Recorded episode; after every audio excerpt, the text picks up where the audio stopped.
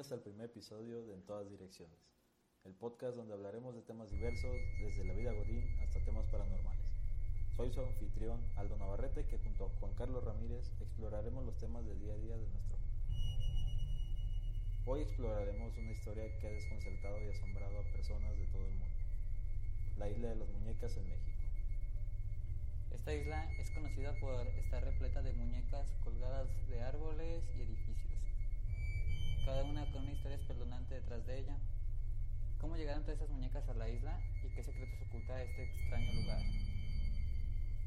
Bien, los orígenes de la isla es que está ubicada en los canales de Xochimilco, al sur del centro de la Ciudad de México, muy cerca del estadio de fútbol del Estadio Azteca. Arriba la América. Se encuentra en las Islas de las Muñecas, que se ha convertido en un atractivo turístico para visitantes de todo el mundo.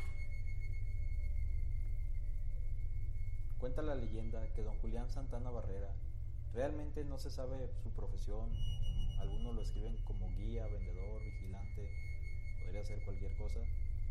Bueno, este señor descubrió el cuerpo de la niña a la orilla del lago, por lo que desesperado hizo todo lo posible por salvar la vida de la pequeña, pero sin embargo la, niña murió por causas extrañas y desconocidas, que bueno, pues no son tanto, ya que simplemente se ahogó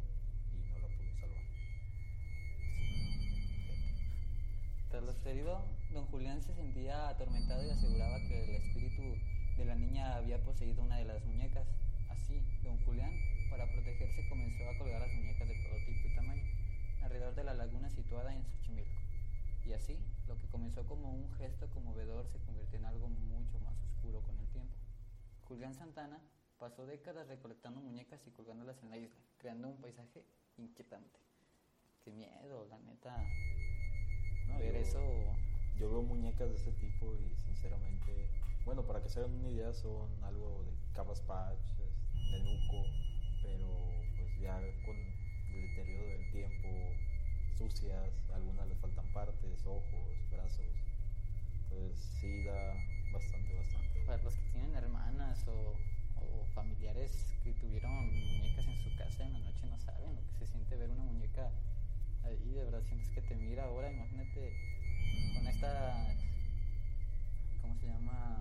Pues faltas o deformidades que se le van haciendo con el tiempo. Y dices, no, ah, pues es macabro, es espeluznante demasiado, ¿no?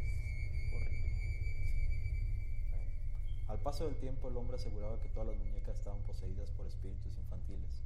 Poco a poco el señor se fue convirtiendo en un ermitaño y comenzó a habitar en su isla solo con las decenas de muñecas rotas antiguas que recolectaba de la basura. Mucha gente asegura que tal vez él era el poseído, debido a que cambió radicalmente su forma de ser y tras lo sucedido. Digo, después de, vivir con muñecas, se me haría raro que alguien no cambiara su forma de ser. Claro, es, es ilógico pensar que una persona que cuelga muñecas está bien de la cabeza. No, y con los traumas que eso conlleva, digo, el hecho de ver a una niña muerta en el lago. Sí, claro, y sin saber ni quién es y tratar de salvar su vida y no lograrlo, digo. Quedas pues, con eso. Exactamente. Pues leyendas y mitos que se llegan a contar de este lugar. Durante años la isla de las muñecas ha sido el centro de numerosas leyendas y mitos. Se dice que las muñecas están poseídas por espíritus inquietos y que en las noches en la isla son particular, particularmente aterradoras. Ah, no más. Sí, lo que veníamos hablando es horrible ver eso. Era, imagínate, una isla completamente solitaria. Digo, sí, cualquier persona en la noche se siente abrumada, se siente con cierto temor y ahora rodeada de muñecas que se presumen poseídas, claro que, se va a sentir esa, esa aura, ese, esa inquietud. Claro. Además, algunos visitantes aseguraban haber escuchado susurros y risas de las muñecas, lo que solo agrega terror a la misteriosa atmósfera del lugar aunque un relato de la página de Xochimilco cuenta que estos artículos eran más bien para mejorar las cosechas. Digo, yo no sé dónde hayan visto que hay que colgar muñecas para mejorar las cosechas, pero si ellos dicen, vamos a creerles un poco. Y ni tanto. Y ni tanto, así. No se sabe exactamente cuántos años don Julián vivió así. Y solo se volvió a tener noticias del habitante de la isla hasta que su cuerpo fue hallado justamente en el mismo lugar donde tiempo atrás habían descubierto el cuerpo de la niña. Algunos dicen que la culpa por no haber podido salvar a la pequeña lo hizo enloquecer como modo de ofrenda le regalaba ese mundo. Qué horrible, imagínate encontrarla en el mismo lugar donde, donde encontró a la niña.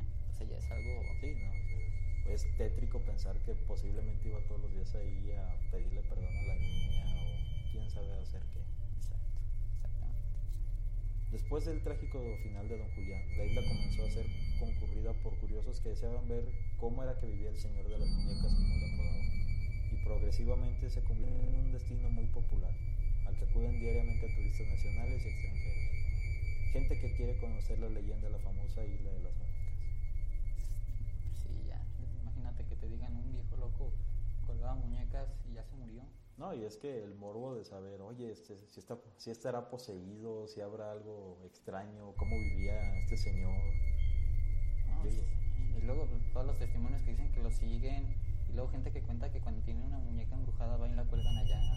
Sí, claro, y es de decir, ¿sabes qué? Es que me siguen con la mirada, veo que se mueven, y más que nada, digo, un señor vivió, se presume, y muchas fuentes dicen que más de 20 años solo con muñecas, que sí es algo perturbador, aterrador. Hoy en día se pueden contar 2.500 muñecas y los turistas siguen trayendo donaciones propias. Agustina era la favorita de don Julián. Tiene un pequeño altar con una mini trajinera como adorno. A veces la gente de- deja regalos como pequeñas pulseras con la intención de dejar las malas energías ahí.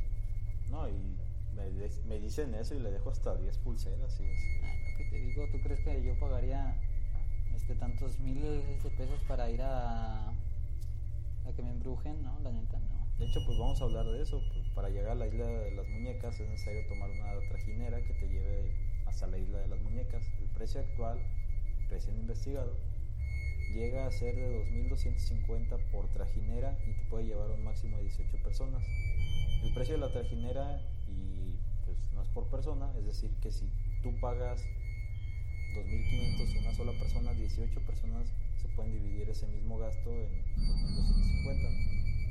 Pueden consultar más información en la página oficial, pero realmente yo para ir ahí yo no, yo no pagaría eso, más que ya por mucho morbo. Y además, si mal no recuerdo, las entradas al Museo del Ajolote y a la Isla de las Muñecas son aparte. Fíjate, pagar. La verdad yo creo que prefiero ir a ver a la América antes que ir a ver a las muñecas embrujadas. No, pues es que los malos gustos de cada quien. y pues así llegamos al final de nuestro episodio sobre la isla de las muñecas, el espeluznante refugio del hombre solitario. Este lugar es un recordatorio de que la realidad puede ser más extraña y aterradora que la ficción. Gracias por acompañarnos en este viaje a través de la historia de, las isla, de la isla de las muñecas. Si tienes tus propias teorías o experiencias relacionadas con este lugar, compártelas con nosotros en nuestras redes sociales. Y con eso nosotros nos despedimos por hoy. No olvides suscribirte y seguirnos para más conversaciones sobre temas variados de en todas direcciones. Hasta la próxima. Bye.